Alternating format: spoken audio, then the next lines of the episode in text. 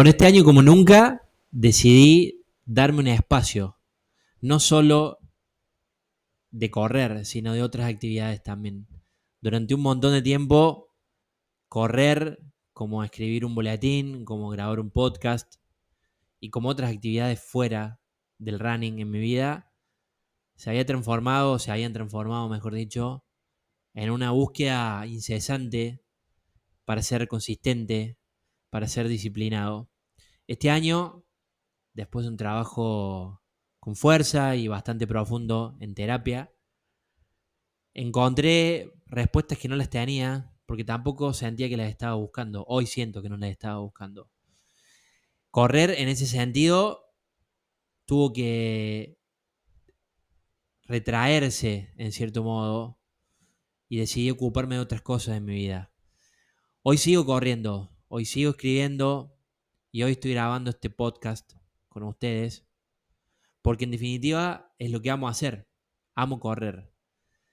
Sí, amo correr y puedo decir y puedo afirmar que más que nunca lo amo porque me permite moverme simplemente, sentir mis pulsaciones, sentir el viento en la cara, independientemente de mi Garmin, independientemente de mi Strava, independientemente de un calendario, de un maratón, independientemente de si lo hago solo o lo hago acompañado. Amo sentir que en algún punto me estoy desafiando, porque como nunca también este año me acordé y me había olvidado, muchas veces nos olvidamos quiénes somos y de dónde venimos, me había olvidado de que yo hace 14, 15 años no podía dar una vuelta a la manzana trotando. Con lo cual, para mí correr siempre fue un desafío. Correr es hermoso, nos hace sentir muy bien en términos físicos, en términos mentales, liberamos un montón de hormonas de crecimiento, hormonas que de otro modo estaríamos depositando en actividades distractivas y muchas veces nocivas para la salud.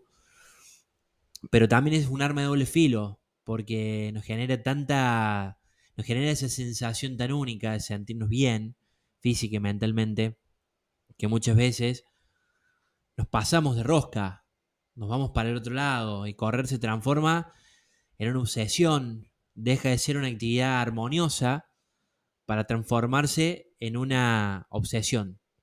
En una obsesión que como toda obsesión nos hace perder de un montón de otras cosas hermosas de la vida. Tomar una cerveza, ocuparnos de nuestra familia, ocuparnos de nuestra pareja, ocuparnos de un hijo, ocuparnos de un viaje, o simplemente levantarnos y simplemente poner el reloj y después no mirar el reloj. Salir y no necesariamente tener que hacer series cuando no tenemos ganas de hacer series. Em, quizá cambiarlo por un farlek, quizá simplemente trotar, quizá simplemente es bajar esa carga que nosotros mismos nos imponemos. Y está bien que haya un entrenador, está bien que tengamos objetivos y que nos planteemos en función de ese objetivo un proceso que tenemos que cumplir y que tenemos que ser consistentes. El mensaje no es no serlo. El mensaje es interpelarnos, repensar, resignificar qué papel ocupa el running en nuestras vidas, el running, como puede ser cualquier otra actividad que amemos, pintar un cuadro, ser creativo en cualquier cosa, tocar música, sacar fotos. Cualquier cosa que hagamos en la vida merece ser pensada y repensada permanentemente, porque somos agentes de cambio permanentes, porque estamos permeables permanentemente a transformaciones. Y porque en definitiva no hace falta ser los mejores en un hobby. Hay un dicho que dice eso. No hace falta ser los mejores en un hobby. Alcanza con ser consistentes, pero no tachando días del calendario. Ser consistentes en esto de ser feliz, en salir porque nos guste salir. Y si preparamos un maratón, hacerlo lo mejor que podamos, pero en definitiva hacerlo como podamos todos, ustedes, yo, mi mujer, que es la que está filmando acá hoy, tenemos vida, tenemos cosas, tenemos laburo, tenemos momentos y no siempre podemos estar a pleno, no siempre podemos estar al 100 para preparar X cosas. Particularmente este año me tocó preparar un maratón de nuevo. Y digo me tocó porque en algún punto sentí que en, en, un comienzo era una imposición. Después paré la pelota y dije, bueno, quiero volver a correr un maratón porque amo esa distancia, porque me desafía permanentemente. Y no solo el día del maratón, sino antes, con la alimentación, con el sueño, con lo que implica preparar un maratón en términos de, madurez personal en esto de tener que dejar un montón de cosas de lado, porque me genera hábitos, me genera, me entrena la paciencia, me entrena la resiliencia frente a días buenos y días malos. Días buenos igual que los días malos. Incluso hasta es un desafío mayor cuando tenemos esos días buenos. Volviendo al punto, corrí maratón, pero también sentí que era momento de frenar, de correr el maratón y de frenar, y de pensar y repensar. Porque la vida es eso que pasa mientras hacemos cualquier actividad. Y corremos el riesgo, y con esto cierro, y les agradezco por estar, corremos el riesgo de experimentar, como todo aquello que hacemos in extremis, en un extremo, de experimentar un tipo de disonancia entre lo que somos que es un conglomerado de cosas lo que somos y lo que hacemos. Cuando lo que hacemos se transforma y retomo este concepto, si me permiten la palabra concepto, de obsesión, podemos llegar a perder el foco, podemos llegar a perder eje, podemos llegar a perder perspectiva de por qué hacemos lo que hacemos y podemos llegar a perder el camino, podemos desviarnos de ese camino, que es simplemente ser felices y movernos moverse es uno de los elementos necesarios para vivir una vida plena y suficiente. Gracias por estar, gracias por escucharme. Vamos a pasar a un episodio que personalmente hace mucho que quería hacer, en un espacio que hace mucho quería tener con una persona que quiero y que hoy voy a tener la suerte de poder entrevistar. Gracias por estar ahí. Feliz año. Esto es de Farlek. Ojalá pueda el año que viene retomar de manera más periódica y frecuente estos podcasts, pero por lo menos sí les puedo prometer y les puedo garantizar de que cada vez que lo haga voy a intentar hacerlo lo mejor que pueda. Eso, mensaje de fin de año, hagan en todo lo que estén haciendo lo mejor que puedan. Gracias.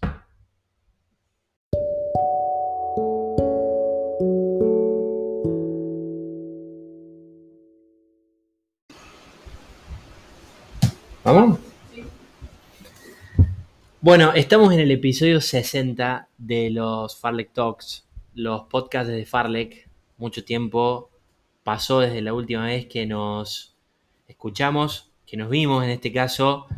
Y en este episodio, que es muy especial y significativo para mí, como lo son cada uno de los podcasts que me ha tocado grabar, pero este particularmente tiene algo eh, porque estoy con una persona a la cual hace mucho tiempo que quería invitar, que es Juan Ignacio Dautari, em, atleta, corredor cordobés, un corredor de fuste nacional, pero que em, hoy está sentado acá más que como un atleta de élite, como una persona, como un amigo. Juan, y bienvenido.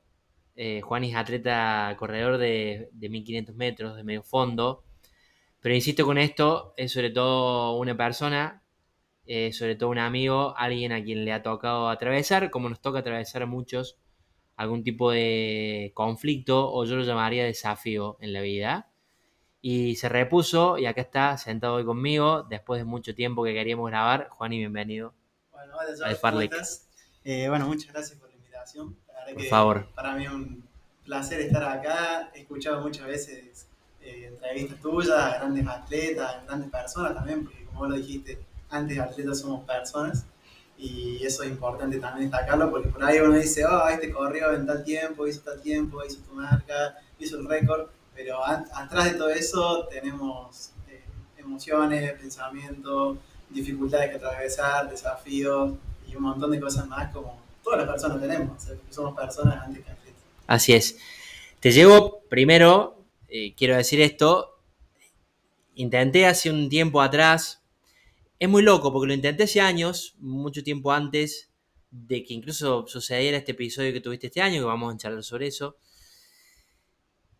Intenté hace años traerte al podcast y también este año, eh, ahora hace relativamente poco tiempo, y siempre tu, tu, tu, barrera o tu, o tu condición, por así decirlo, era, bueno, eh, esperemos, bueno, a tal cosa que generalmente era un resultado, que generalmente era un, hito en tu carrera deportiva. Bueno, en realidad hoy estás acá y, cuando te lo planteé en su momento, te quería tener más porque te aprecio, te valoro y te pongo en, dimensión más como persona y como corredor y no solamente como atleta como atleta de élite. Bueno, finalmente me, me dijiste que sí, con lo cual digo doble honor para mí que puedas estar acá. Y mm, bueno, empecemos a charlar. Dijiste hay pensamientos, emociones. Charlemos sobre las emociones. Eh, ¿Cómo estás hoy? Eh, ¿cómo, cómo, te sentís hoy? Eh, sos una persona muy sensible, muy, muy emocional, que pone mucho de vos en todo lo que haces. contame vos, contame vos en primera persona cómo, cómo estás hoy y sobre todo cómo estás hoy en relación también a todo lo que ha pasado este año, ¿no? Con, lo desafiante y también con las cosas positivas y demás. Todo es positivo en, la transformación, pero bueno, contame un poquito eso. Eh, bien, la verdad que ahora me encuentro muy bien. Eh, pensado, fue el año pasado lo que sucedió, lo que me pasó. Ah, también a esta altura estaba saliendo, se me estaba dando el alta. Eh, ya después charlaremos mejor. pero este año la verdad que fue uno de mis mejores años, por así decirlo, tanto deportivamente como anímicamente y emocionalmente y laboralmente también, eh, que es otro pilar mío. Y la verdad que muy contento, muy contento por todo como se fue dando y no sé si la palabra es que se fue dando, sino que uno también hace que las cosas se den. Y bueno, hay, uno, hay trabajo detrás, hay procesos detrás que muchas veces no se ven y que mucho uno ven los resultados nomás y el, el exitismo, o lo mismo que yo te decía, ¿viste? no, no quiero hacer la entrevista porque no tengo buenas marcas, porque yo veía los atletas que entrevistabas vos y decía, no, yo no me lo merezco, yo tengo que hacer, esperar que el récord de corda de 1500, te decide. Y bueno, ahora lo tenés ahora finalmente. Lo tengo también, pero... no estás sentado acá por el récord provincial, ah, claro. Pero, bueno, se la vamos a dejar pasar. Pero yo tenía también esa mentalidad de no, de muy resultadista, de ver solo el final y no tanto el proceso. Y creo que todo lo que sucedió el año pasado. Eh, y bueno, hay muchas otras cosas que van sucediendo también a lo largo de la vida, uno va aprendiendo, tanto los errores como las dificultades que van ir sucediendo, eh, va aprendiendo y creo que el mayor aprendizaje que tuve fue esto de, valorar mucho el proceso, de, disfrutar el proceso, que también es algo que me lo enseñó mucho, me lo remarcó mucho mi novia Leslie, que, está acá detrás de cámara. Detrás de cámara acompañándome muchas otras cosas más. Eh, que bueno, que también eso, no se ve mucho que hay detrás, eh, tanto de su compañía o de compañías de otras personas que también hacen posible a que yo haya podido hacer el récord provincial de Córdoba o todos los otros resultados que puedan haber ido eh, sucediéndome, pero que han ayudado justamente a eso, a llegar. Pero siempre el resultado final es la consecuencia del proceso que hagas. No siempre es uno más uno, dos, que siempre se te va a dar, pero sí es algo que yo lo hablaba con mucho con los chicos del grupo, que sí aumentar las probabilidades. A ver, si vos eh, salís a entrenar eh, y estás entrenando todos los días y hacer, respetás bien el proceso de entrenamiento, bueno, no, quizás no te voy a asegurar de que sí vas a hacer la marca que querés o vas a alcanzar el resultado que querés, pero sí vamos a aumentar las probabilidades de que suceda. lo mismo si lo llevas al ámbito del estudio. Si no estudias o no te estás preparando para el examen final, capaz que tenés suerte y lo probás, pero por suerte. Pero vos vas a aumentar o vas a disminuir tus probabilidades de, que consigas el resultado que querés o no eh, de acuerdo al proceso que hiciste. Le gusta la probabilística a Juan Doltari. Bueno, me dijiste un montón de cosas. Coincido con esto de- del- que el resultado siempre, o no siempre, pero sí suele estar en función del proceso. Que muchas veces inclusive el resultado es como un subproducto y lo más importante es el proceso. Eh, dijiste un montón de cosas, vamos a tratar de puntualizar en, Voy a hablar en menos. todo. No, no, no, no te, vos sos el que tiene que hablar mucho. Yo tengo que hablar menos. Pero digo, eh, so- so- solemos tener los seres humanos en general, so- solemos tener lo que se dice eh, eh, en inglés como un front stage y, y un backstage, ¿no? El- el- el, Sí, muchas veces ocurre esta, que, que muchas veces eh, nuestro front es como muy disímil, muy diferente a nuestro backstage, ¿no? Y ahí es cuando ocurre lo que, si se me permite, le- suele decirse como disonancia cognitiva, ¿no? Entre lo que somos eh, y lo que... entre lo que verdaderamente somos y lo que hacemos, ¿no? En tu caso, tu, y lo voy a llamar así, y en todo caso, corregime, tu, tu desafío sobre tu salud mental te enseñó a achicar esa brecha, ¿no? Entre lo que te mostrabas y lo que eras realmente. Y, y- y- y digo, cuando, cuando somos más como nuestro backstage, solemos mostrarnos más vulnerables, ¿no? Y muchas veces la vulnerabilidad está asociada con algo negativo y en realidad es todo lo contrario. La vulnerabilidad es algo infinitamente positivo y significativo en la vida de las personas. La pregunta es esa. eh, ¿Te enseñó ese proceso de vulnerabilidad, ese proceso de, aceptación de otras condiciones en tu vida? En ese momento te enseñó a achicar un poco la brecha y hoy sos como, no sé, te sacaste una mochila de encima, digo, hoy corres más liviano, vamos a llevarlo a un plano más literal. Eh, sí, puede ser. A ver, yo creo que siempre intenté mostrarme como soy. Eh, quizás con lo que me sucedió, eh, uno lo potenció. Bueno, vamos a poner en palabras lo que me sucedió. Sí, sí, sí, sí, sí. Eh, bueno, lo que me sucedió el año pasado, a mediados de año, en principios de agosto, tuve un episodio maníaco, lo que se llama. Bueno, vos sabés, Sí, sí. Tefi también sabe, porque estuvieron, me acompañaron mucho también en el proceso, pero por ahí para la audiencia y la gente que no me conoce. Sí, sí, no tampoco hay que puntualizar, digo, no, abordalo como a vos Sí, te sientas más cómodo. eh, está bueno también contarlo porque Sí. por ahí es medio desconocido. Muchas veces cuando se habla de salud mental, todo el mundo piensa en la depresión o en pensamientos suicidas o en cosas como duras. Y esto también o sea, es duro, pero era lo contrario a la depresión. La manía eh, es cuando uno está muy arriba. La depresión es cuando uno está muy abajo, la manía es cuando está muy arriba. ¿Viste? Cuando se dice alguien es bipolar, es que eh, la bipolaridad es un, un problema de salud mental, si quieren llamarle, eh, donde van variando en estados maníacos y estados depresivos. Bueno, a mí me dio un estado maníaco, donde uno está eufórico, va al frente con todo, dice cosas por ahí muy hirientes dices sin en la lengua, va de una, eh, no sé, gastás mucha plata porque otro síntoma que uno va y, no sé, fuimos a comprar ropa una vez con Nike y yo empecé, ta, ta, ta, sacar ropa loco. Eh, y, y bueno, yo creo que ahí como que sacó algo que yo no sabía que me estaba pasando también, que era porque nadie entendía porque no es tan conocido. Entonces, yo creo que eso me ayudó a decir, bueno, metí un, un freno, quizá sabes todas las cosas que querés hacer, porque otro síntoma también es que tenés ideas muy grandes. Eh, yo ya me estaba, no sé, imaginando el centro de alto rendimiento en la altura con Dutrac, ¿me entendés? Y tenía el Dutrac Corredores, Dutrac Fútbol Club, Dutrac Voley, todo, era un club enorme. Perdón, paréntesis, hay que aclarar que, que sos así, que digo, que sos, que sos, que proyectás, que pensás, que vamos a hablar también de, de Sí. esa faceta.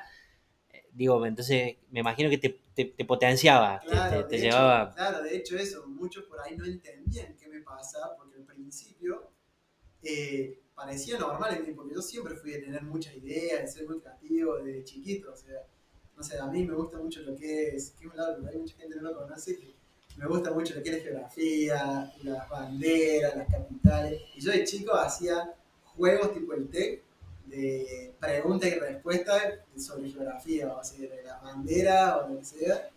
Bueno, estoy yendo por las ramas. No importa, no importa, vos dale, vos dale, sí, sí. Eh, y entonces siempre fui de tener muchas ideas, de decir, bueno, vamos a hacer esto, vamos a hacer lo otro. Entonces, en un principio, no era tan raro las ideas. De hecho, salíamos a trotar y le iba contando las ideas a Mike, que es mi amigo que me tengo Sí. que vivimos juntos. Le mandamos un abrazo, Le Mike. mandamos un abrazo a Mike, que también es fiel oyente de Muy bien, Farta. muchas gracias. Y, y él va, buenísimo, buenísimo. Y ya después como que la idea Mm. empezó a ser muy grande. Y bueno, ahí me ayudó a decir, bueno, está bueno, tengo muchas ideas, está bueno, pero de, de que todo lleva su tiempo y todo es un proceso. Y me ayudó mucho la psicóloga, obviamente, a entender eso, eh, que me dijo, las ideas que vos tenías no eran malas, están buenas, son realizables, pero todo a su paso. O sea, es como que alguien que está aprendiendo a tocar la guitarra esté pensando en llenar un Luna Park. ¿entendés? Y cualquier persona que llenó un Luna Park aprendió a tocar la guitarra en algún momento, pero en, ese momento vos estás concentrado en aprender a tocar las notas de la guitarra, ¿no? Sí, sí. y a cantarle a tus familiares, a tus amigos. Entonces, como que todo lleva su tiempo. Y bueno, yo creo que me ha ido enseñando sobre todo a eso, a, a respetar los procesos, a que, bueno, yo quiero apuntar a esto, sí, pero antes hay un montón de pasos, porque si uno se pone el objetivo por ahí tan grande o a lo que quiere llegar, y es muy probable que uno se termine frustrando, porque dice, no, no llego ni un palo, y sí, eh, porque vos estás queriendo subir 10 escalones de una en vez de subir escalón por escalón. El famoso, el famoso eh, mantra dicho, eh, en, donde estés. ¿no? Exactamente. A veces o sea, el bocho no- nos va a mil y Claro. queremos comenzar en un lugar donde, claro, hay una donde no tenemos en cuenta las variables alrededor para, para, para, para, poder comenzar y digo, nos olvidamos que, que- que estamos en un punto de partida, ¿no? Sí, hay una frase, no sé de quién es, pero que dice algo así como: El mejor momento para haber plantado un árbol fue ayer, y el segundo mejor momento es hoy. O sea, que tenés que hacerlo e ir en pasito a pasito. Sí, sí. Me imagino que también eso te dio humildad. E- Esa Sí, confianza en el proceso te, te- te dio humildad para, para, bueno, esto que decías, ¿no? De vivir, bajar y decir, es hoy. Claro. Digo, y no, y eh, eh, te, te lo, te lo traslado a tu carrera deportiva. Digo, todavía no tenías el récord provincial. claro. De hecho, Eh, cuando, cuando yo salí de la internación, bueno, después tuve mucho tiempo de muchas pastillas, bueno, tenía que ir el psiquiatra, Sí, que sí. al psicólogo, toda esa parte fue la más dura para mí, porque ahí lo que me hicieron eran las pastillas me daban para bajarme, justamente yo estaba arriba, me daban para bajar. Y la psiquiatra me decía, no, que vos al alto rendimiento no puedes volver más de, o sea, esperar un año y medio, dos años para volver al alto rendimiento, no puedes volver a lo que haces vos. Y yo estaba ahí, en estar arriba, y caí de nuevo en una depresión que fue como la parte más difícil para mí, fue cuando salí.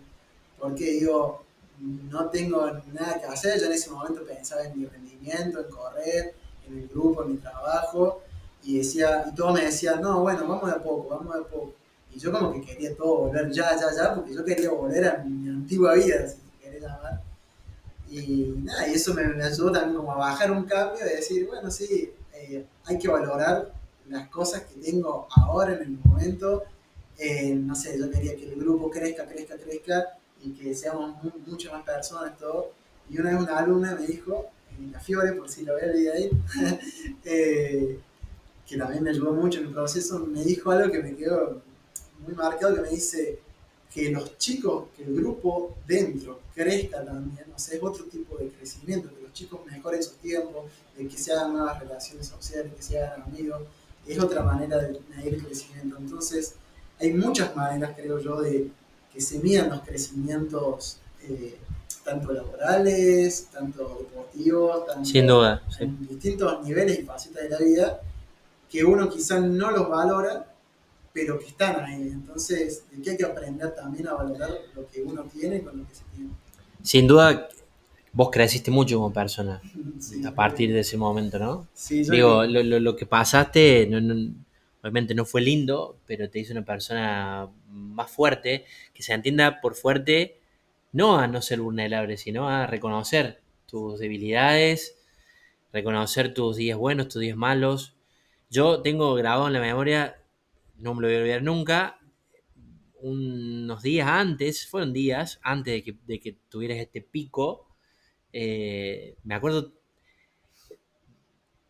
estar trotando con vos cuando yo iba a trotar a la pista del Kempe, hace mucho que no voy.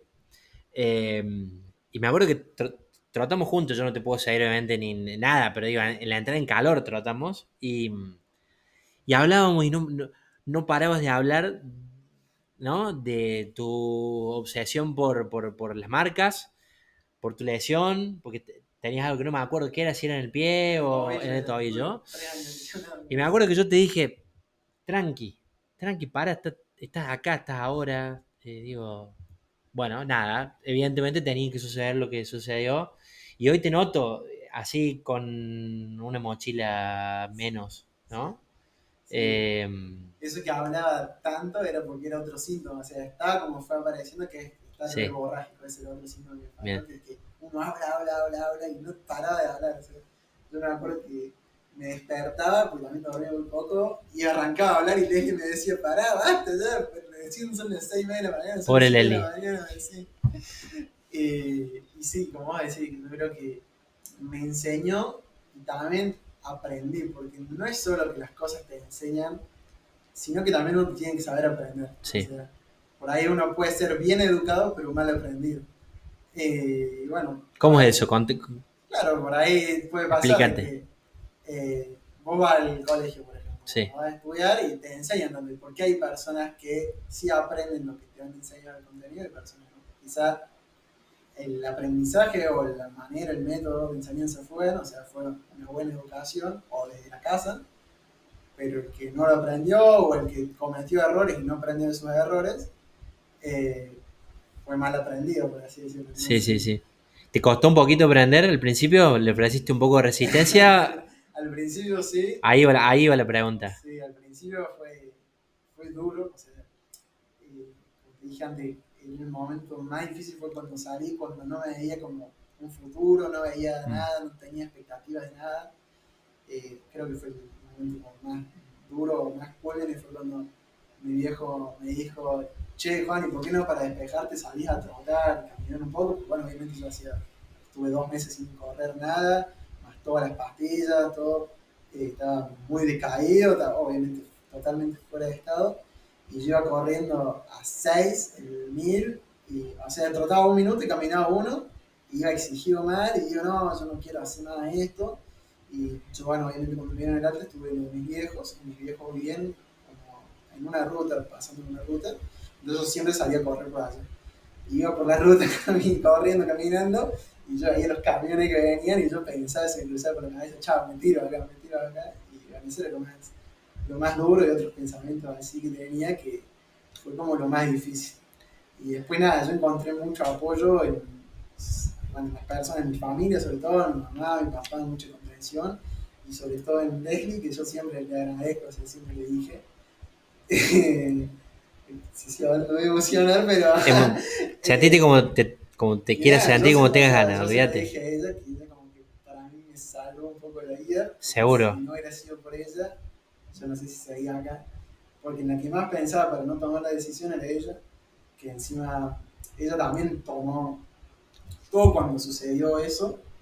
Eh, de hecho, quizá ella también tendría que estar acá en la entrevista, porque cuando La hacemos entrar después. ¿eh? Después, cuando sucedió todo, lo que me pasó a mí, y que yo estaba internado, todo, al mismo tiempo su mamá eh, estaba con cáncer se agravó mucho la situación y terminó falleciendo cuando yo estaba internado.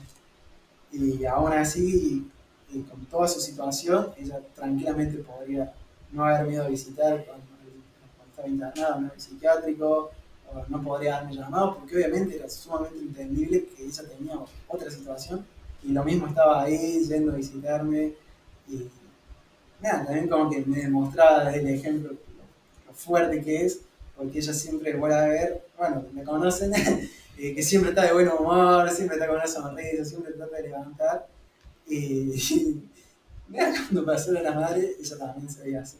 Está bien. Y nada, de hecho estábamos, a mí me dejaron una salida transitoria para ir a la filmación de madre, y estábamos ahí y tenemos como un momento muy fuerte que era como que parecía que estábamos en, una, en la parte triste de una película, ¿viste? Cuando están todas pálidas, Sí. todas mal. Eh, bueno, parecía que estábamos así. Eh, y, y dijimos, bueno, estamos en la parte triste, ahora vayamos por la parte linda de la película, vamos a buscar el final feliz. Y nada, obvio que también no se hace solo así, uno No. manifiesta y dice, vos quieres que me pasen cosas buenas.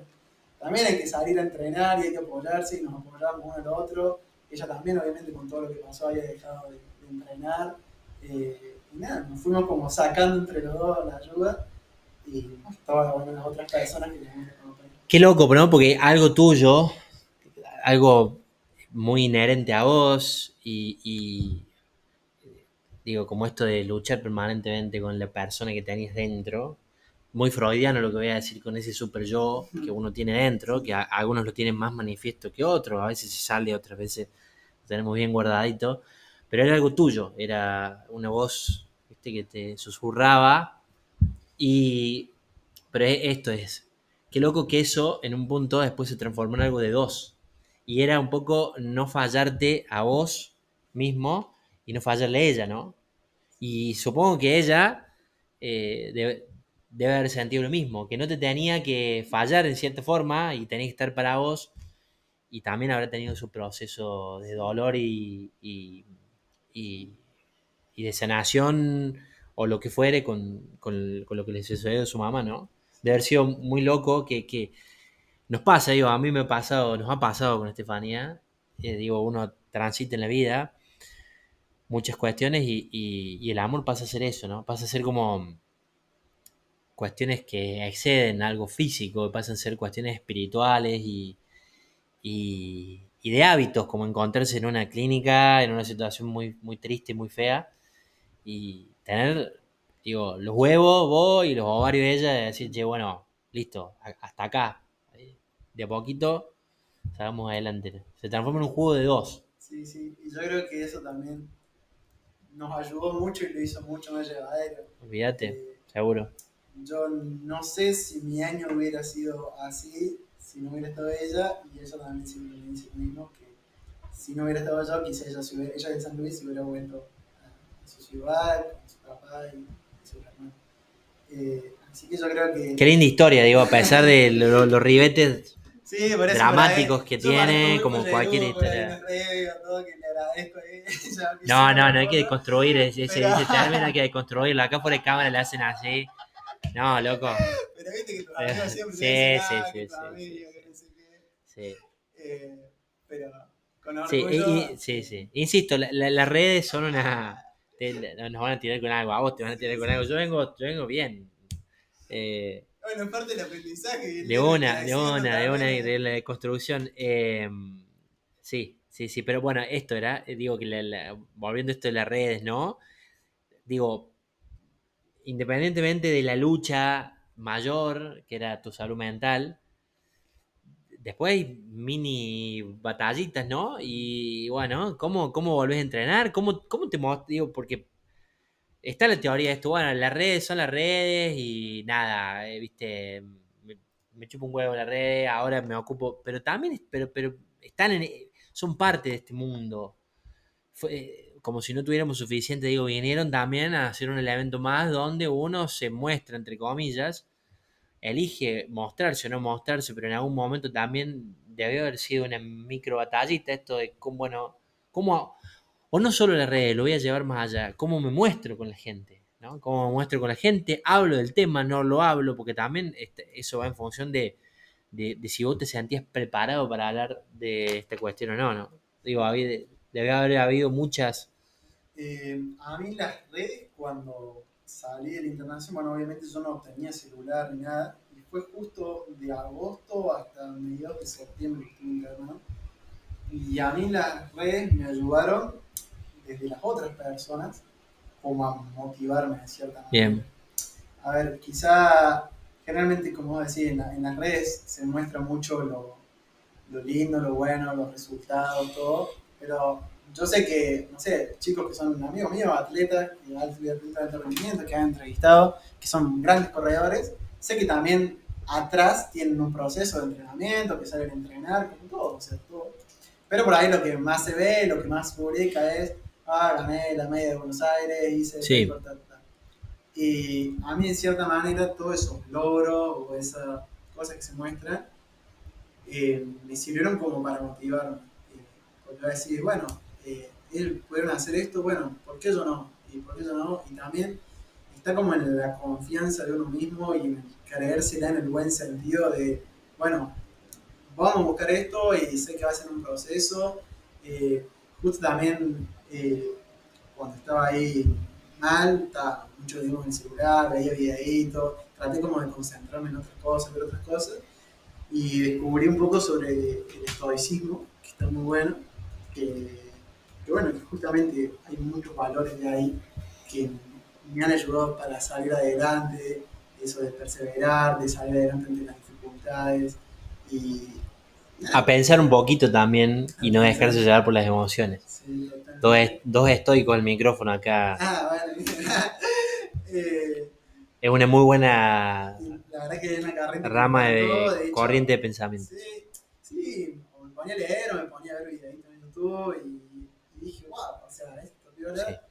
Eh, que en realidad uno quizás lo hace y mucha gente lo hace sin saber que la corriente viene por ahí de, de superar las adversidades, Sí, sí. de hacerse fuerte ante las adversidades.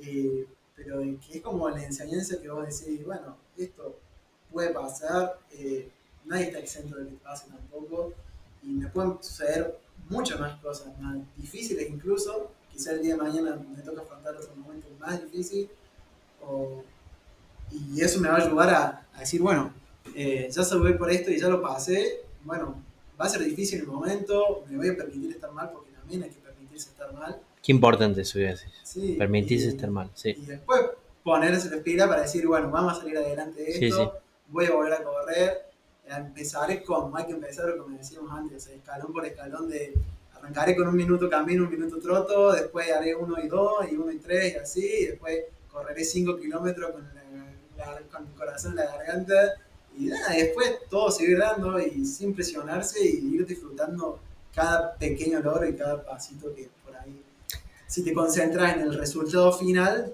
como que te atorás, decir, no, no llego más, no hago esto", Sí. Aferrarse a, a- a pequeñas grandes batallas, que le Claro. llamo yo. y- ¿no? y- Bueno, Seneca decía hábitos por sobre grandes resoluciones, ¿no? sí, Permanentemente la- ir cultivando buenos hábitos. exactamente, o sea, porque el, el resultado, quizá, o lo que somos, es el resultado de todo nuestro pasado, en todas nuestras decisiones y todo lo que fuimos haciendo antes. Sí, Eh, yo tenía, no sé, en la facu teníamos problemáticas socioantropológicas que se llama una materia, y que vos aprendés que el ser humano, o sea, ¿por qué llegamos a estar sentados vos y yo acá si nos ponemos a filosofar? Eh, y porque yo en un momento tomé la decisión de empezar a correr y tal, tal, y como que son muchas cosas que van pasando que terminás acá. Y, o como esta frase de Epicteto, vos sabrás mejor, eh, que Sí. decía algo así como, eh, no hagas que... epíteto, epítetos. eh, como que no pidas que sean las situaciones favorables, sino que las situaciones sean como tengan que ser, sino pedir, tener la actitud necesaria para afrontar esa situación. Sí, Eh, o sea, situaciones, hay muchas que no, decimos, no podemos controlar y hay situaciones que van a ser difíciles y todo, pero están, o buenas o lindas también, pero está en la actitud de cómo Sí, uno sí. las en la actitud y en las acciones, ¿no? Otra enseñanza del estoicismo, no somos dueños de, de nuestros pensamientos, eh, no, so- no, no- no nos manejan nuestros pensamientos, no nos manejan nuestros deseos, nos manejan nuestras acciones, ¿no? Eh, muy valorable. Muy valorable que seas estoico Es también, más, me gusta, me no gusta. sé si de vos la habré sacado eso de, del estoicismo. No sé cómo llegué al estoicismo de. Ahora, muy fuerte que me digas eso. es que puede ser porque yo te he visto. Hablo mucho en el... en- cada vez que tengo oportunidad escribo sobre el tema en el newsletter, digo, de lo que me pasa a mí.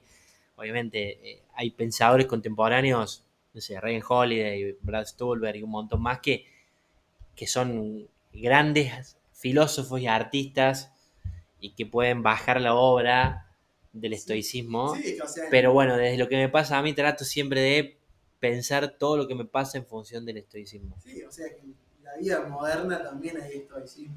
Eh, Sí, no sé, recién estabas pidiendo los sándwiches y decía, oh, no, que no tiene esto, no tiene Vamos a otro. comer sanguchito Vamos a comer después.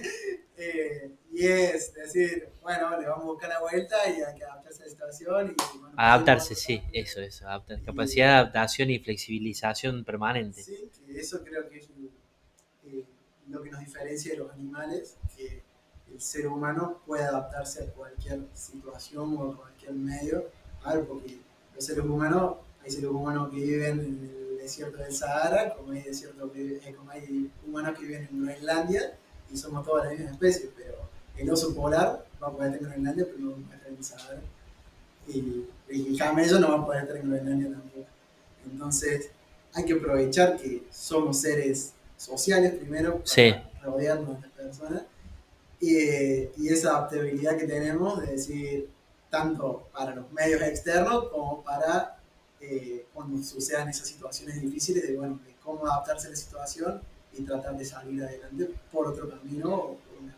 Sí, sí. No dejarse vencer por esas situaciones. Sí, Tampoco pienso, lo dijiste hace un rato vos, muy bien, digo, tampoco ofrecer resistencia, que lo dijiste de esta forma, mm, no sé, me, me quiero permitir sentirme mal. Digo, eso es una forma de no ofrecer resistencia.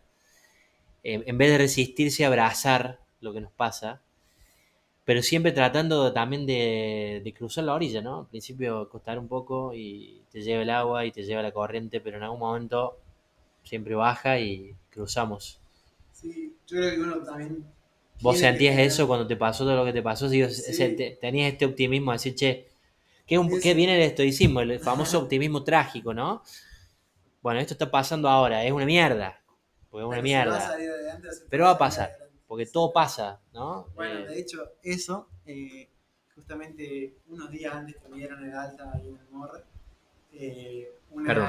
enfermera me trajo así una- un papel, una fama, y me dice, che, Juan, ¿esto es tuyo? Y digo, no, no, yo no sé, después lo dudé, digo, capaz que me lo hizo a propósito, y que me la dio, pero era una fábula que, bueno, hablaba de un rey que estaba en una situación difícil, que se venía, ah, no, de que quería que le hicieran en el anillo, le escribieran una frase que sea cortita y al pie, pero que le sirva para momentos tanto felices como para momentos duros.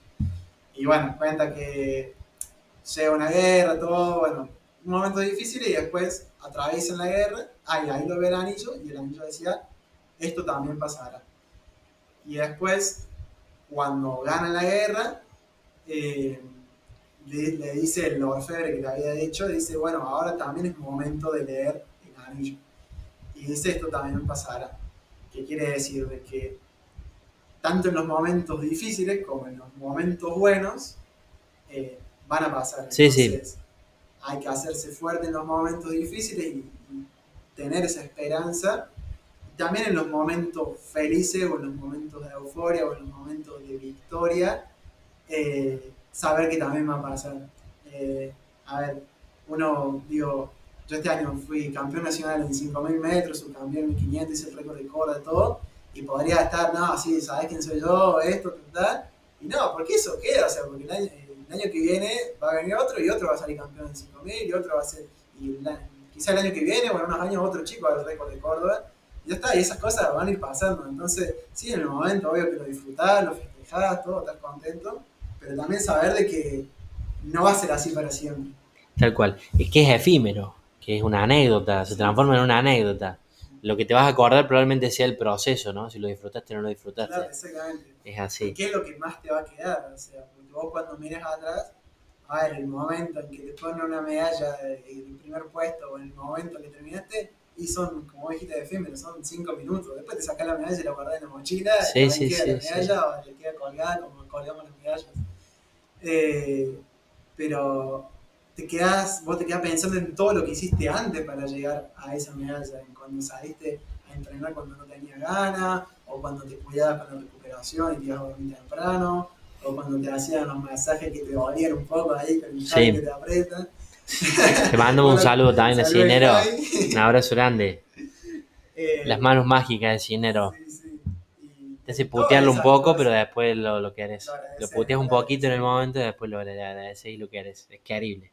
Eh, bueno, como que se pone a pensar en todas esas cosas y como decíamos, es toda la suma de pequeñas cositas, pequeños actos que te llevan al resultado o que te aumentan la probabilidad o te lo disminuyen del resultado que buscan. Entonces yo creo que ese fue como el mayor aprendizaje de todo, porque antes que me pasara esto, eh, yo tenía eso, que era como que no, quiero esto, quiero esto, quiero esto, y a muchas personas por ahí le pasa, y, no, pará, o sea, puedes llegar a eso, pero concentrate en el proceso, en el que mañana qué tenés que hacer, y mañana vas a hacerlo, y mañana tenés que hacer otra cosa, y mañana, y esa suma de mañana, mañana, mañana, te llegará al, resultado que buscabas o al objetivo que estabas apuntando, sea lo deportivo, porque acá estamos en un deporte, pero puede ser en, Sí, en cualquier sí, en cualquier faceta de la vida, de la vida. en educación, en Sí, sí. familia, en persona Sí. proponga. ¿Cómo viviste, cómo, cómo in- independientemente de, de- de- de esto, que es una generalidad, ¿no? Que compartimos de los resultados, eh, y que después se transforman en algo efímero, pero digo, ¿cómo lo sentiste en el momento a esos resultados, con todo lo que te ha costado? Eh, con el que, o sea, muy contento, obviamente, Sí. porque lo que más pensaba era en eso. Acla- eh, perdón, aclaramos. Fuiste, fuiste campeón nacional de Copa de Clubes en 5.000 metros. eh, hiciste el récord provincial de 1.500 metros, que lo buscabas hace mucho tiempo. Sí. 3.48, ¿verdad? 348. Bien. También competiste en altísimo nivel en San Isidro, en los 10K de ruta, nacionales de ruta. Sí, la verdad que deportivamente fue uno de mis mejores años. Eh, yo creo que pueden haber mejores incluso, pero bueno, todo a su pasito, todo su su tiempo. Apliquemos lo que aprendimos. Sí, obvio. Eh, pero fue un gran año, sí, competí, volví a competir en el Gran Prix Sudamericano, eh, con el mejor nivel de Argentina, algunos también latinoamericanos. Sí, Tuve el lujo de llegar ahí al pechazo con el récord colombiano, Carlos San Martín. Eh, en un 1500, que también es atleta olímpico. Sí, sí, sí. hizo el bronce ahora en el Juego Panamericano en 300 con obstáculos. claro. Eh, así que contento por todas las es, oportunidades o resultados, como le queramos llamar, que pude conseguir este año. Eh, yo creo que el que más me significó era el, el récord de Córdoba. Eh, este es un deporte mucho de marca, de tiempo, entonces por ahí yo busco mucho más hacer un buen tiempo que una buena medalla, lo que sea. Hay Claro. veces que obviamente hay una medalla que sí vale mucho, pero hay otros torneos que no, que la posición queda mucho de margen al lado del tiempo realizado. Eh, y el récord de Córdoba de 1500 significó mucho porque yo había quedado en 2021 ahí muy cerquita, a 8 centésimas, creo 9 centésimas de hacerlo. Y este año lo pude hacer, pero lo que más pensaba, que no me acuerdo cuando eh, lo hice, cuando estaba con Leslie también, me estuvo acompañando en, en Rosario, eh, era pensar en todo lo que había pasado el año pasado. Eh, digo, pa, hace un año y una semana creo que había pasado justo, me están dando el alta de, de morra, o sea, que, estaba volviendo recién a mi casa. Y digo, fa, que lo haya hecho después de un año, digo, wow, no sé, eso me emocionaba mucho. Y qué loco que pase tan rápido, ¿no? En 3 minutos 48 segundos pasó por una vida. Y, y si vos vieras la carrera, la disfruté, pero increíble, y también trato de disfrutar ahora las carreras. Antes yo como que me tensionaba mucho, me ponía muy nervioso por las mismas presiones que uno se pone. Sí, sí. Las presiones, hay muchas presiones que son internas. Eh, de afuera yo no tengo que demostrar nada, o sea... Te diría que la gran mayoría de las presiones que uno se pone Son son internas, sí. internas propias. Eh, a ver, hay mucho que uno dice, no, eh, yo soy Juan y tengo que hacer un buen tiempo porque todos me están viendo, o porque no, de Farlek me hizo una entrevista y yo tengo que rendir bien el año que viene, y son todas como autopresiones que se va poniendo Que no uno, existen como tales. Porque, y yo después aprendí también a pensar eso, yo no le tengo que demostrar nada a nadie, yo me tengo que demostrar a mí mismo. Digo, yo me propuse volver al alto rendimiento, volver a competir contra los mejores de Argentina, eh, ¿por qué no ser uno de los mejores de Argentina? Y, y- y lo hago por mí, y es contra mí la, la- el Sí, sí. Eh, entonces, nada, si vieras la carrera, eh, Leslie me estaba filmando y yo disfrutaba la carrera porque aprendía eso. Te cagas de la risa, así como te estás cagando de risa ahora. Tampoco me cago Ah, de claro, risa, claro. pero la primera vuelta que puedo ir un poco más Sí, sí, relajado, sí. yo paso y le saludo a la cámara, viste, con otras carreras también. Y como que digo, Qué lindo eso. sí, y ella me dice, no, ¿cómo puede estar eh, filmar, eh, sonriendo, cosas, y no me va a cambiar el rendimiento Tal cual. si yo hago así a la cámara o hago un saludito a la cámara en un segundo. Eh, obviamente que tampoco pueda estar toda la carrera Sí, no, la pelota, eh, o haciendo boludeces, porque también es una manera de, de que al rival lo estás como eh, faltando el respeto también, bueno, no puedes estar haciendo eso. Sí, Pero sí, bueno, sí. Es una manera de, de divertirse o disfrutarlo en el momento también, exacto, no solo en el proceso. Qué loco, porque digamos que vivís hoy el proceso o inclusive eh, tus participaciones o tus competencias, quizás las, vivís como, como un corredor aficionado, porque digo, los que, los que corremos de manera aficionada, es, muy loco, es una paradoja. Empezamos, empezamos así, digo, yo antes grabé un pedacito, una parte, y hacía está mal, hay un dicho que dice, está mal intentar ser el mejor en, en nuestro hobby. Porque nos pasa a los corredores aficionados que empezamos así, disfrutando un montón. Y ni hablar de los que venimos, que nos venimos del palo, que fuimos, que tuvimos sobrepeso, que tuvimos una depresión, que tuvimos un montón de variables. Claro, empezás a correr y te sentís fantástico física, mentalmente. Entonces empezar de ese modo, relajado, digo, todo es nuevo, todo es bueno. Sí. Y Después- después-. Claro, después nos pasa a la inversa, digo, estamos en un proceso de la inversa, no me estoy poniendo yo, pero digo, les pasa, nos pasa a los corredores aficionados que a veces nos comemos el viaje este de, bueno, viste, esto, estamos inmersos en una cultura del running, digo, que es una subcultura, una tribu, lo llamaría así una tribu, donde, bueno, viste, nada, empieza a ser, no sé, bajaste los 40 a los 10 y bueno, ya te sentís que, viste, otra cosa y te sentís, nada, cualquiera, Sí. pero digo, nos pasa que nos perdemos ese disfrute y, y a ustedes, digo, al atleta de Ariel le pasa esto, o, o en tu, eh, o te pasa, mejor dicho, a vos en este momento, que empezás de una forma, empezás con todas esas presiones, esas autopresiones, esas autoexigencias que vos mismo te pones, bueno, te pasó lo que te pasó, hay un vehículo conductor ahí que te podría haber pasado cualquier otra Sí, cosa, ¿no? Sí. Que te hace ver la vida como realmente es y digo, hoy te puedes dar el lujo, ¿no? De, de- que, ni- que ni siquiera, no sé si debería ser considerado lujo, pero de disfrutar. Sí. Bueno, después vemos si Sí. es una sentencia menos, una sentencia más.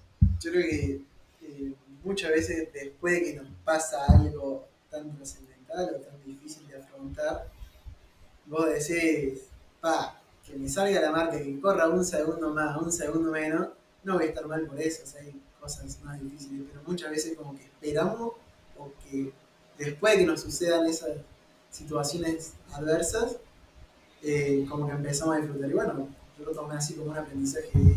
Y yo, a la hora después de correr ahora, digo, no tengo nada que perder, o sea, salgo a buscar el tiempo. Y si no hace el tiempo, bueno, me moriré en los últimos 200 metros o me pasaré en el final. Y cola, y no pasa nada, o sea, carrera va a haber un montón más. Y yo no me voy a quedar tampoco con la duda de haber dicho, uh, ¿qué hubiera pasado si eh, hubiera corrido de tal manera? Entonces, como que me enseñó eso, a disfrutarlo y eh, ver que no tenés nada que perder, porque yo también lo tomo como soy aficionado. De hecho, en el atletismo argentino, la mayoría somos aficionados o amateurs. Sí. A nadie nos paga por correr y no le tenemos que rendir cuenta. Sí, desde, desde ese lugar sí, sí. Eh, quizás si tenés sponsor y eso, bueno, quizás sí tenés que cumplir con ellos porque tendrás un contrato y todo. Pero si no, no tenés que cumplirle más que nadie a vos mismo. Eh, tu entrenador obviamente te ayudará a entrenar, pero a tu entrenador tampoco le tenés que cumplir. Tu entrenador está para ayudarte en el proceso de ser lo que vos querés, lo que, lo que vos buscabas en tu. Entonces, aprendí a tomármelo de esa manera. Quizá cuando uno esté entrando en el alto rendimiento, que es lo que me pasaba a mí, yo me presionaba de no, tengo que rendir bien, estoy contra los mejores de Argentina, Ahí está. un buen papel. La comparación acelera, Sí, totalmente. eh, es, es directamente proporcional a las autopresiones y autoexigencias. digo. Quizá ahora te comparas con tus versiones de vos Claro. mismo, ¿no? La que tenías hace un año, la que tenías inclusive antes de que te pasara Sí, lo que pasó. aprender a que la competencia es buena, no es mala la competencia. Es sana. Es sana, porque sana. la competencia te va a ayudar a ser mejor. A ver, eh, ¿de qué me sirve a mí eh, ser campeón provincial acá y ganar sacando 5 segundos, 10 segundos, pero corriendo solo y haciendo un mal tiempo? No me sirve de nada. Me sirve que haya chicos en Córdoba que corren fuerte o chicos en Argentina y que todos nos potenciemos, porque esa competencia te va a ayudar a sacar lo mejor de vos mismo. O sea, es como en, si hablamos del mercado a nivel, o sea, la competencia sirve para eso también, para mejorar los, servicios, decir, bueno, hay que ajustar por acá, hay que ajustar por allá, mejorar en dónde tenés que, dónde está tu falencia. Y entonces, y en un deporte que es de tiempo, de marca, está buenísimo en tratar de potenciarse entre todos. Hace 2021 creo que fue que ustedes estuvieron en el Gran Prix de Concepción. Era la primera vez en un 1500 que bajaban como 10 argentinos de 350, que fue como el mejor 1500 de Sudamérica. Y así, wow, qué bueno. Pero si te pones a comparar, como para seguir poniendo la barra más alta, en España o en cualquier otro país de Europa, no existís con 348, 345. Y en, de 340 o 345 bajan todos en 1500.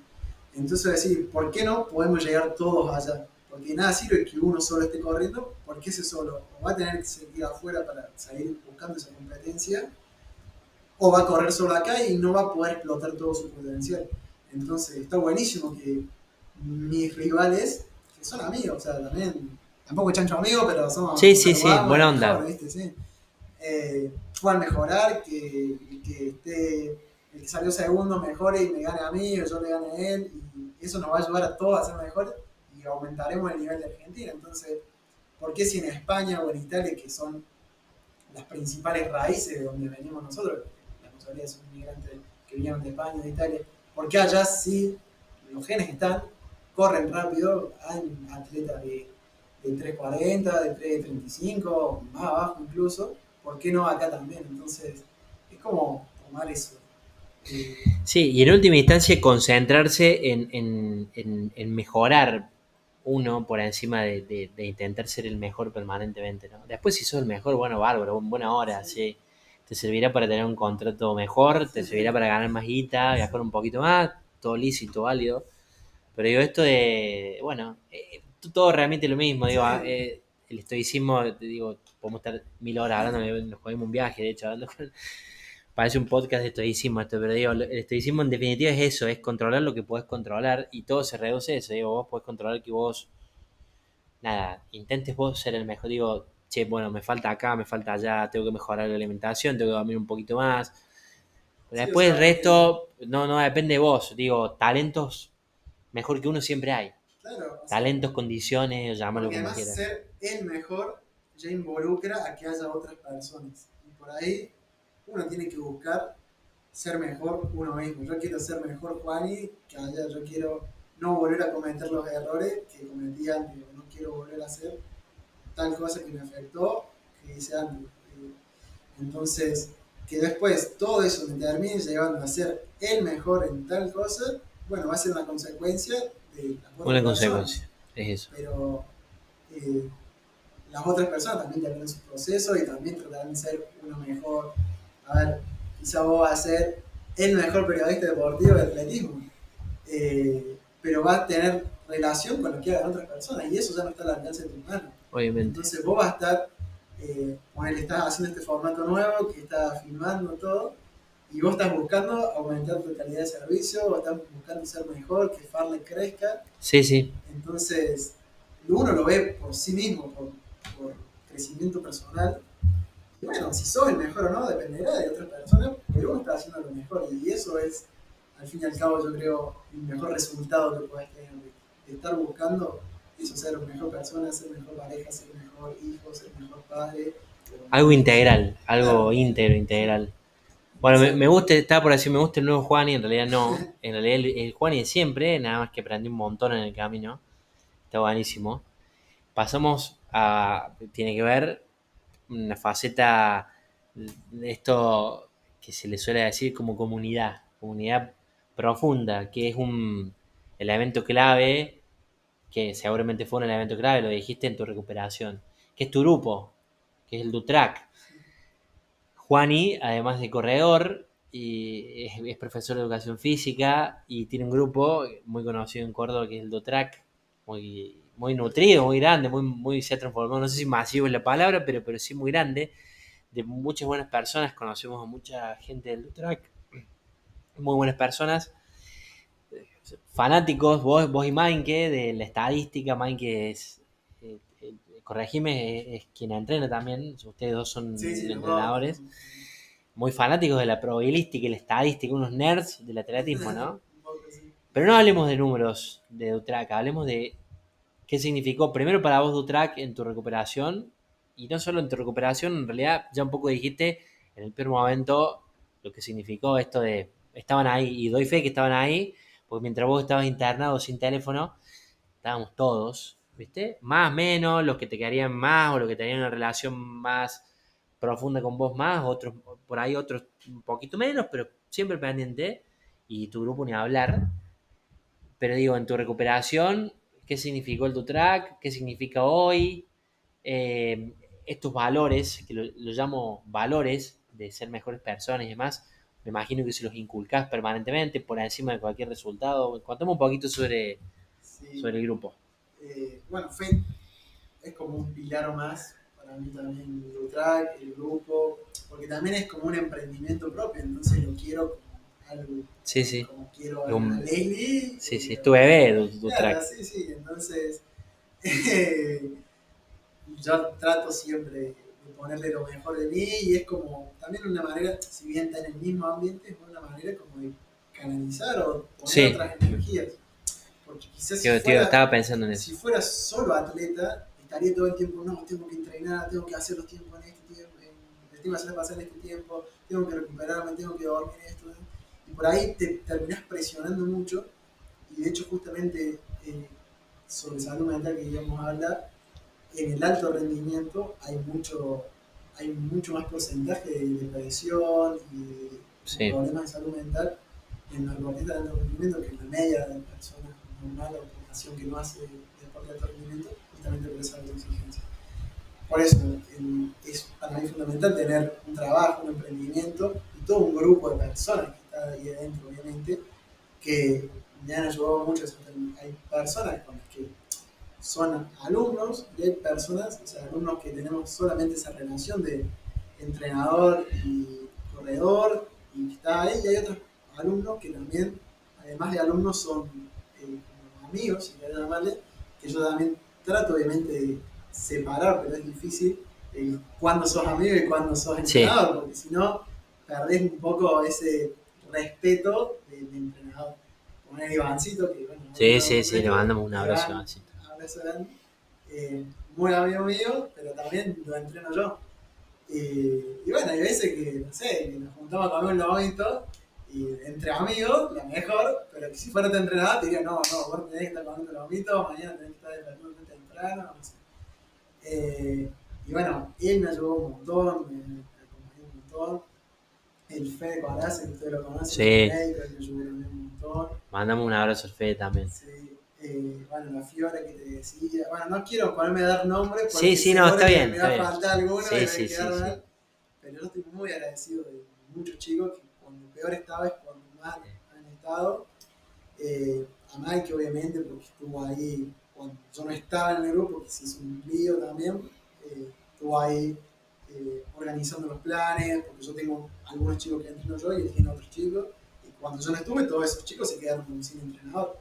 Y entonces ahí entraron otros profes como para suplantarnos, dividirnos. Así que sumamente agradecido a muchísimas personas, que quiero dar nombre por te digo. Está bien. Me va a faltar alguno y voy a quedar mal con ese. Eh, pero bueno, que es algo fundamental tanto cuando estuve mal como cuando estoy bien, como te digo, porque yo voy a la clase y disfrutamos dar clases, o sea, lo pasamos bien, por ahí uno, no sé, está cansado, que viene de entrenar y todo. Yo termino el segundo turno, vuelvo, me pego una ducha ahí en el depto de Leslie, que ahora ya no hay más, pero bueno, ahora se mudó. Muy bien. Eh, y ahí me iba al presencial y yo por ahí estaba reventado y después volví y yo salí del presencial y había estado trabajando y terminamos a las 9 de la noche y salgo como con otra energía y salgo bien. Y lo mismo le debe pasar a ellos. Y yo creo que sí, porque ellos también, o sea, vienen del trabajo, vienen su otra Sí, responsabilidad sí. tienen. En definitiva, con, con la diferencia del caso, de que vos sabes mucho, digo, te preparaste, sos profe de educación física, y naturalmente ellos no. Pero en definitiva, van por lo mismo. Sí, sí. yo- Ellos yo para creo que descansar, relajar, tener su horita, su horita y media de no pensar en nada, en el laburo, en los quilombos, en alguna pelea familiar, en alguna pelea marital o lo que fuera, y, y vos también para, para, Sí. para- por lo mismo, sí, ¿no? de hecho, Digo, une, lo- lo- las causantes son las mismas, digamos, ¿no?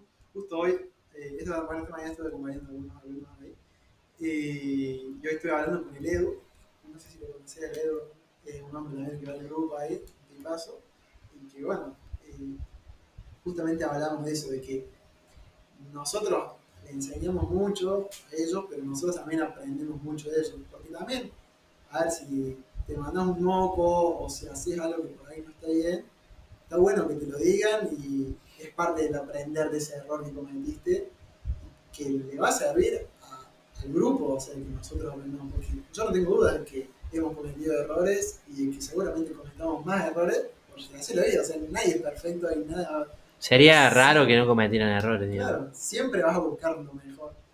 Eh, pero bueno, va a pasar alguna vez que te mandas alguna cagada o algún error, o que después te des cuenta, no, mira, quizá esto lo podríamos haber hecho de tal manera que sea distinto y que sea, decirlo como a las otras personas también.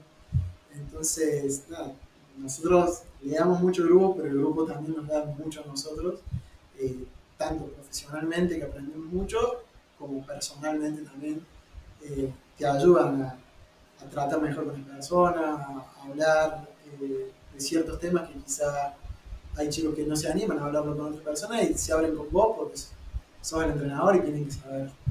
Y porque además también, pe- perdón la interrupción, pero digo, además también, así como tenés la tenés la, la sabiduría para sentarte y hablar del tema, de lo que te pasó, digo, ellos, y, y digo, yo siento mucha, me generas mucha confianza por eso, ellos también lo deben sentir, digo, independientemente de los números y de lo que sabes, Sí, ellos también deben sentir que pueden ponerse en tus manos porque sos uno más, porque sos un ser humano y porque la pasaste como el orto igual que Claro. puede pasar cualquiera y porque de hecho el grupo, trabajamos con personas. Entonces, no son Claro. latas de atún de, no, tengo 100 chicos y chao. tienen quilombos, capaz que vos le decís, che, no te tomes una birra hoy porque, o en la teoría, no deberías tomarte una birra porque capaz que estás en un microciclo y demás y, y capaz que esa birra, que es una birra nada más, eh, termine siendo un, un símbolo que, ha- que incline la balanza para un lado o para el otro, en términos, digo, de ansiedad, que es algo que está muy hoy ¿sí? eh, de- eh, en, en boga, que es un tema de salud mental muy fuerte y que está muy hoy encima, Sí. ¿no? Eh, Eh, sí, eh, me pasó que tuve como, acá no hay códigos, acá esto es un negocio, me dice. Y como que yo no lo veo así, que es solo un negocio. Obviamente que también tiene parte de negocio, porque de eso vivimos y la una cuota, obvio. pero no son eso, no son objetos de, ah, bueno, esta, compro un vaso, tomate el vaso, tomá, paga el vaso para allá. O sea, hay una persona que tiene sentimientos, tiene emociones, tiene relaciones sociales, entonces hay como que trabajar con la persona y empatizar con la persona, de saber de dónde viene, cómo viene. Clave eso, empatizar. Entonces, nada, Sí, pu- pueden coexistir las Yo dos cosas. Puede ser un negocio y, puede ser una en el herramienta. ambiente y Sí. no me gusta y no, no sé por qué. Bueno, no, no, no quiero ponerme dar mucho No, no, está bien, está bien. Igual está bueno que lo toques, porque que también sí. hay temas. que a mí me duele porque se meten como con mi profesión. Sí, sí, sí, sí. Entonces, Quizá vos en tu profesión habrá periodistas que son muy chantas o periodistas que hacen mal su trabajo o lo que sea y que te da bronca o que diga, ah, pero ¿por qué este periodista está trabajando acá o tiene esta audiencia si hace de tal manera o no tiene tal código Sí. tal- ¿Sabes cuál es la diferencia? Perdón que te corte, pero Sí. le digo, la diferencia es esta. En nuestra profesión, digo, como periodista, comunicador político, lo que fuere, digo, está naturalizado, que, que está lleno de garcas, que está lleno de gente que no tiene código, que está lleno de...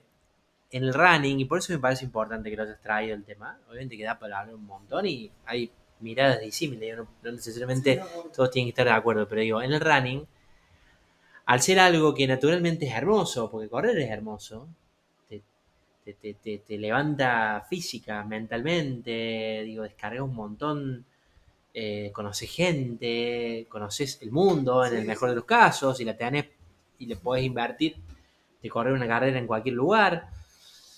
Pero digo, está este tema, eh, están, están temas como este, de, che, hay gente que no lo ve el running así, que lo ve como un negocio y que son tabúes, que no sé. Claro, que ve la persona con el 5 Porque, viste, pareciera ser que el running o cualquier deporte amateur aficionado, la- la- me imagino que pasa con la bici también, que pasa con otras cuestiones también, es como que todo positivo, todo lindo, está como idealizado por las redes también, ¿no? Porque, viste, nada, parece un Sí, Jorge Blanco, viste, o un- y donde- que te hace, digo, con todo el respeto, pero digo, cualquiera hoy imparte nada, consejos sobre bienestar y demás, que digo, que, que no lo digo que esté mal, pero, pero digo, hoy, hoy, hoy está como que, como disparatado todo, y en definitiva, el punto es este, uno no sabe, eh, eh, o mejor dicho, quizás se ha perdido también la esencia de correr, ¿no? Y ha pasado a ser todo como, viste, un mercadeo permanente de running teams, de gente que, que te habla de bienestar, de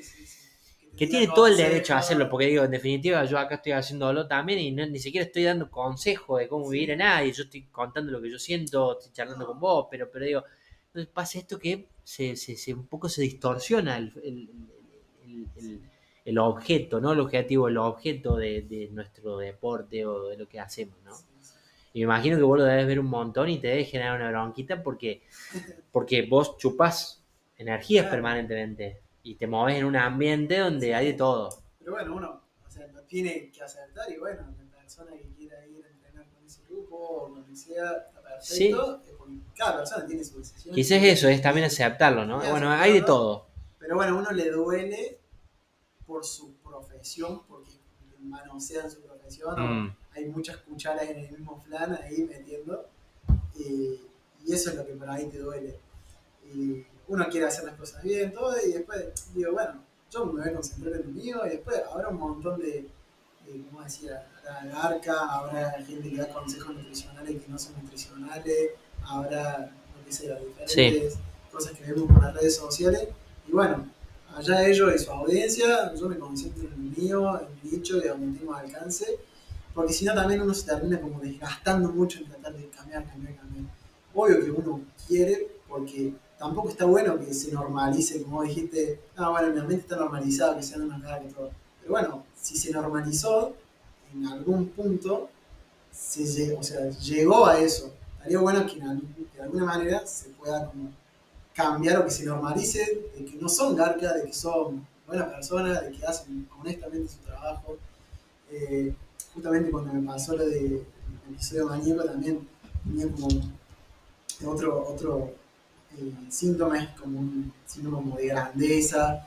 Yo citaba muchos líderes mundiales, exponentes, Mahatma Gandhi, eh, Mandela, eh, Martin Luther King, me ponía a decir, no, bueno, porque si este hizo, y vos decís, y muchos me decían, no, bueno, bajó un cambio, y sí, obviamente uno como pensando muy como lo lejos, pero esas personas son personas igual que nosotros, o sea, tienen la misma cantidad de huesos, la misma cantidad de, nada más que tienen ideas grandes que las pudieron llevar a cabo y que revolucionaron, y, yo siempre decía, bueno, cuando Mandela le decía a los negros de que eh, se eliminara el apartheid, de que se podía convivir entre blancos y negros y todo, eh, todos lo pensaban como, no, este está loco, este está loco, pero hay muchas cosas que están normalizadas, como en ese momento que estaba normalizado, separado los blancos por un lado, con todos los derechos y los negros sin derechos, que, ¿por qué no? No se pueden volver a, normalizar o a cambiar o a revolucionar. Nada, obvio que lleva mucho trabajo, mucho desgaste y uno tiene que estar metido ahí. Y yo aprendí eso también con todo esto que digo, bueno, hay momentos. Yo ahora la verdad prefiero priorizar eh, mi vida deportiva porque el momento es ahora, porque hasta los 30, 35 años puedo explotar todo deportivamente lo que necesite. Y eso también lleva un desgaste, obviamente, porque tenés que estar entrenando, tenés que estar descansando y obviamente adultrar, porque me, hace bien, lo que me gusta, mi trabajo. Y después, cuando sea más grande, bueno, se podrán llevar a cabo muchas más ideas que tengo. en la libretita que anotaba toda la idea que tengo y que anoto. Retomarla. Y retomarla, y en- pero en otro momento de tu vida, como decíamos, o sea. Y de, otra, y de otra forma y de también. otra ¿no? manera y con Sin grandilocuencias y sin cuestiones. Sí, eh, estridentes. Digo, esto de, insisto con, esta, con este mantra estoico, hábitos por sobre grandes resoluciones. sí, Y te traigo uno, y te traigo uno tuyo. Anoche eh, vi, vimos en las redes lo que hiciste con, las, con, con la zapa con unos pibes, no, sé en qué barrera, no, no. de- de- Después, después quiero que lo cuentes ahora, pero digo, es por ahí. No es, viste, vamos a que. Cuando te pasó lo que te pasó, yo lo recuerdo, te pasó un fin de semana, creo, pero eh, en los días previos ya era como una Sí, tendencia. sí, y me acuerdo ese día de la pista, de, de después de haber hecho la entrada en calor, en el entrenamiento que fuiste, bajaste unos parlantes, me acuerdo, pusiste música, estaba cebadísimo. Y en el fondo se entiende que, porque vos sos así. Porque vos siempre querés cultivar a tu gente, a tus amigos, a tu. Digo, cultivarlo en el buen sentido, no, no en un lugar de snob, sino de decir, che, para, sé mejor persona, es por acá, es por una cuestión educativa, cultural Sí. y demás. Pero en, lo- en los, en los hechos, en los actos, era una cuestión como estridente, ¿entendés? Claro. Em, no era lo que quería, o sea, lo que, sí, lo que me decía y lo que me explicó también el psicólogo es, no están mal las cosas que uno Claro. quiere hacer, están muy bien, pero eran las formas y las maneras. A ver, eh, los que están acá en Córdoba saben que uno va a un torneo, y a ustedes les ha pasado, porque también han corrido, que te ponen el horario a las ocho y media y te terminan largando a las 9 de la mañana, 9 y media de la mañana, y siempre entre nosotros comentamos, oh, ¿cuándo va a cambiar esto? Y yo agarré y bueno, obviamente que yo estaba ahí sí, sí, sí, entonces sí. fui revolucionaria y no fue la forma, pero me empecé a putear con todo. Sí, sí, sí, eh, sí, sí. Empecé a decir a mandar a la mierda. Se entiende perfectamente el, el objetivo y es lo que todos en algún momento querríamos hacer. Claro, y- Pero digo, retomo esto que para mí es lo más importante, esto que te decía, que ahora quiero que lo cuentes, lo, de, lo, lo, lo, que- lo que pasó ayer o lo que vimos ayer. Esto, che, bueno, para, yo no voy a poder controlar que los, que, que los torneos larguen horario, que sean puntuales. Que cambie la pirámide de repente, no sea solo por meritocracia, porque te que se rompe más el orto llega, sino que haya reglas claras y que haya oportunidades para todo el mundo. Bueno, eso no lo voy a poder cambiar yo ahora. Capaz que con mucho empeño, bueno, un día sos secretario de deporte y lo cambias. Digo, pero puedo cambiar, che, eh, juntar 150 zapatillas y llevársela a unos pibes para que, nada, sácales una sonrisa. Tampoco que les va a cambiar la vida por unas zapatillas, pues no se lo va a cambiar. Pero sí sacarles una sonrisa. Sí, ¿No? eh, lo de ayer fue. Con- Contá eso de ayer porque me pareció hermoso y, y habla de quién sos A vos también. dijiste hiciste, pero no lo hice o sea, No, no, mucho, bueno, y sí, digo, pero, pero, pero nace de una iniciativa. Una, una tía que trabaja en. se llama Espacio Puente, que es una organización que trabaja con personas eh, con problemas de consumo de drogas, que están saliendo de adicciones y también otras vulnerabilidades sociales y que tienen como distintos dispositivos por donde van pasando los chicos. De hecho, yo cuando estuve internado en el Morra tuve eh, mucho contacto con esa situación porque muchos chicos que estaban internados ahí son, tenían contacto, me hacían amigos ahí que tenían problemas de adicción. Y justo mi tía me dice que estaban necesitando zapatillas y que se le ocurría eh, podíamos juntar nosotros, que tenemos, somos corredores, por ahí zapatillas que no usamos, ¿viste? que van a kilómetros y las zapas en realidad para Sirven. correr no te sirven, pero sí. para andar te sirven. No, y capaz que te sirven para correr, no al nivel que uno corre. sí, pero- sí, sí. Entonces, nada, me lo propuso y justo con Mike que habíamos pensado este año hacer algo así, pero no habíamos encontrado ninguna causa. Y fue como que justo salió. Entonces, fue en tres semanas, creo que fue, o cuatro semanas, que organizamos como una campaña solidaria de colecta de zapatillas. Y donde tanto los chicos del grupo de Ultra como otros chicos que vinieron chicos de otros grupos, otros corredores, eh, nos llevaron zapatillas y empezamos a juntar, los lunes y miércoles nos llevaban ahí presencial y empezamos a juntar, juntar, juntar y terminamos juntando 108 pares de zapatillas, que Wow. es un montón. No, no esperamos tanto. Eh, de hecho, lo que nos habían contado que son 70 personas en total las que hay ahí. Entonces, como que nos calzamos a todos y sobran, pero está bueno que queden porque me decía mi tía que es como la indumentaria más difícil de conseguir, porque ropa dicen que se, se dona mucho ropa, o sea, ropa hay un montón de ropa, pero lo más difícil de conseguir son zapatillas. Y, y bueno, por suerte juntamos un montón y la llegamos ayer a los chicos, llegamos al cuarto umbral, que es los chicos que se han atravesado un periodo de granja, que están internados acá en Río Ceballos, eh, donde les enseñan a, bueno, otras cuestiones de la vida cotidiana, a trabajar, a salir adelante, a ganarse el pan propio, les enseñan a pescar y no le dan el pescado. Eh, y esos chicos después ahí repartirán para otros dispositivos. todo. Y nada, así que ayer eh, estuvimos ahí separando los pares para hicimos el número 108 con las zapatillas. Eh, después, bueno, los chicos eligieron la zapa, eligieron un par de remeras también, que no muchas remeras, viste, de las carreras, del maratón, no sé qué. Y hicimos la carrerita ahí de, Sí. así de 80 metros ahí de vuelta, y que el que ganaba se llevaba la barra de los Y nada, los chicos estaban chochos ahí, cagamos de risa. Eh, nosotros también, obviamente. Y, y nada, corrieron la carrera, terminamos, y bueno, estaban ahí muertos, no se podían recuperar de la, de la carrera. Y estuvimos charlando después, tomamos un mate, y, y nada, y de ahí la dejamos, y se quedaron después. No sé qué habrán hecho ahora, si ya los habrán salido. No importa, vos Pero ya. nosotros ya cumplimos con nuestro trabajo Cumpliste. de juntar y llevar, y, y bueno, ya quedó ahí. Independientemente del efecto que puedas generar en esas personas, que, bueno, lamentablemente quizás haya algunas que, que, que no las usen, que las den, que las vendan. Hay otras personas que quizás les salvaste el día. Sí, Eh, independientemente de- del efecto que puedas generar en esas personas, el efecto que generas en vos, ¿no? Que te genera a vos sí, y sobre todo después de, también, insisto, porque está todo anclado, te digo, es parte de tu historia, de todo lo que te pasó y demás.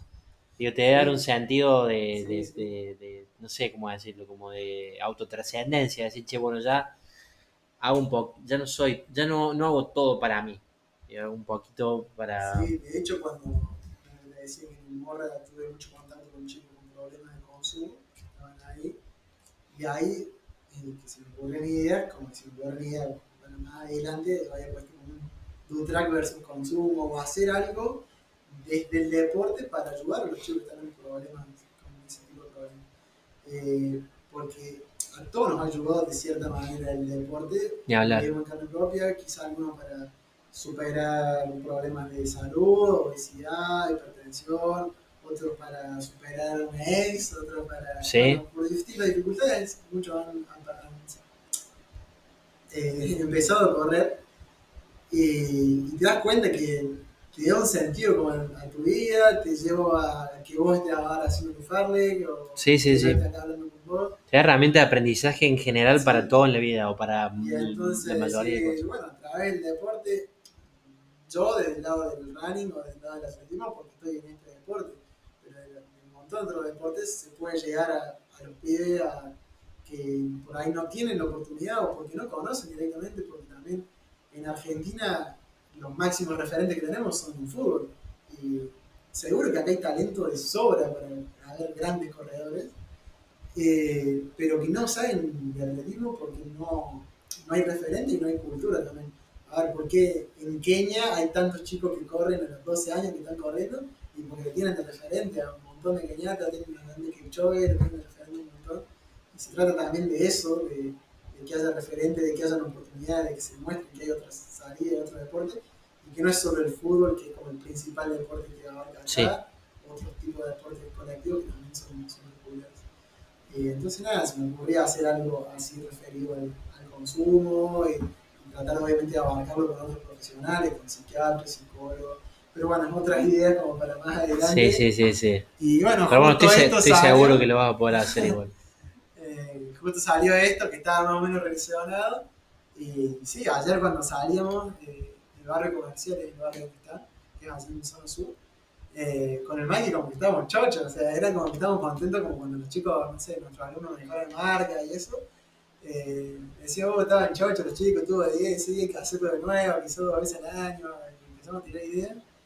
Eh, porque la verdad que sí, o sea, salió, no sé, los chicos estaban contentos y nosotros también salimos muy contentos. De hecho, los chicos nos decían, hey, ¿cuándo van a venir a comer? Digo, bueno, vamos a invitarnos a comer, pero ustedes tienen que salir a correr, les decíamos.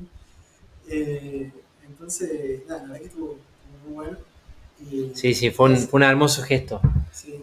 Y nada, también yo creo que viene un poco de mi familia, bueno, mi tía, como toda mi familia, está, tiene, en muchas labores sociales, mi viejo también labura en un, en un cole ahí en, Villa Libertador. Y, y yo lo veo a mi viejo o a mi mamá que también, como que ellos me enseñaron a, explicar con el ejemplo, a demostrar con el ejemplo. Y bueno, es algo como que he aprendido yo de ellos y que yo también trato de, de transmitirlo, como vos me decías, de transmitir con el ejemplo a, a mis alumnos de, bueno, cuando hay que entrenar se entrena, de cuando hay que distenderse un poco y tomar una birra, te un vino, querés chupar también. Eh, pero nada, de que predicar con el ejemplo y como los chicos esto, de que, bueno, sí, la zapa, buenísimo, pero vamos a distribuirla o, no sé, no van a, a venderla. Justamente mi tío me decía eso, que no se la pueden mudar a otro lugar porque por ahí en otro lugar vos la llevás y ya se las venden todas y no las. Entonces, la verdad que estuvo lindo de ayer y, y que mis viejos me hayan por ahí transmitido esas cosas también me, me ayuda y me convierte o me hace ser la persona que soy ahora porque, como decíamos en un principio, todo lo que somos ahora o en el momento que estamos ahora tiene consecuencias de toda nuestra construcción social, histórica y de errores que hayas cometido, aprendizajes que hayas tenido, situaciones difíciles que hayas pasado. Y todo te va construyendo y te hace ser quien sos hoy. Y quizá en tres años soy distinto a como soy ahora, o quizá no, pero Probablemente. Somos permanentes agentes de cambio y también transformadores, ¿no? Somos herramientas transformadoras. Y me quedo con esto que, que dijiste recién, salimos igual o más contentos que si uno, un chico hubiera bajado una marca. Y es por ahí, me parece, ¿no? Es por ahí. Digo, eh, que los chicos bajen la marca sí está bueno, es, un- es una cuestión muy visible de- del progreso deportivo, y, y- pero insisto, eh, son, eh, también siendo anecdótico, nadie después se acuerda Sí, ¿no? de su mejor marca. Digo, después la vida te lleva a otros lugares, otras responsabilidades, otras cuestiones mucho más trascendentales, como, como transitar un problema de salud mental, como transitar la pérdida de un ser amado. Eh, y en definitiva, lo que nos queda es eso, es la felicidad de esos pequeños momentos por encima de un número, de un resultado. Digo, si bajaste la marca y fuiste feliz, bárbaro, te vas a acordar. Probablemente te acuerdes de la marca, pero no por la marca en sí misma, sino porque fuiste feliz Sí, cuando que hiciste, y todo lo que hiciste. Y te vas a acordar igual de cuando entregaste una zapatilla a unos pibes en un barrio. Eh, bueno, Juan, y estamos llegando al fin. Te agradezco un montón. Sos una gran persona. No, no me hacía falta este podcast para corroborarlo. Y te felicito, no por, o, o también por los resultados de este año, pero sobre todo por haber, por haber abrazado todo eso que te pasó y haberlo, y haber salido adelante. Eh, Bueno, muchas gracias. y te agradezco la, la oportunidad de que estés acá conmigo charlando. Le agradezco, Leslie, también que te haya acompañado, que te acompañe. Obviamente, gracias Estefanía. Ah, Sport Trace, mi mujer. hay mucho trabajo ah, atrás que no se sí, ve, sí, que- sí. que Que a veces nos cuesta eso que dijiste, a veces con, con tus alumnos nos cuesta ser amigos. Ah, bueno, nosotros también tenemos un desafío ahí cada vez que nos toca hacer esto. Eh, somos de- matrimonio, pero en estos momentos somos. somos ¿qué? Si me, me apunta ya con algo, no sé qué, ya voy a mirar de frente. Pero, pero bueno, la, la clave es disfrutarlo. Sí, Eh, así Yo creo que que. ese fue el mayor aprendizaje de disfrutar, de concentrarse en el proceso. Sí, sí. Lo que se vaya dando será consecuencia de lo que vaya Sí, sí, haciendo. todas nuestras acciones tienen su consecuencia directa. Las que tomamos y las que no tomamos. Así que nada, te felicito por, por haber tomado acción y haberte, y haberte puesto de nuevo vos solito en el lugar ese, viste, probablemente vulnerable, muy vulnerable, probablemente desnudo, entre comillas, ¿no? Eh, haberte, haber vuelto a competir, haber vuelto a, a sentir, ¿no? Y hoy probablemente sos, competís igual que lo que competías hace un año y medio, dos años, pero lo ves muy diferente, con otra cabeza y, y todo pasa por un, como tiene que ser, como un costado, bueno. La vida es mucho más que, Sí, que que tiempo, que marca, que resultado. Somos personas, como dijimos en un principio, somos personas antes que atletas.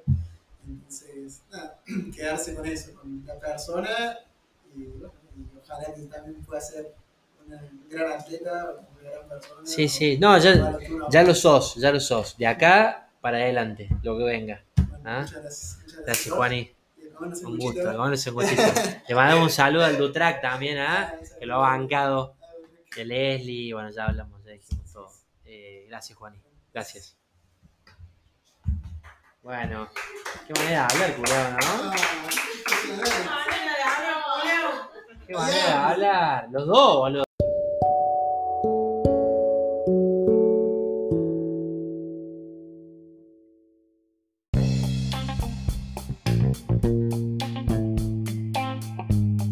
Estos fueron The Farlek Talks. Muchas gracias por escucharnos.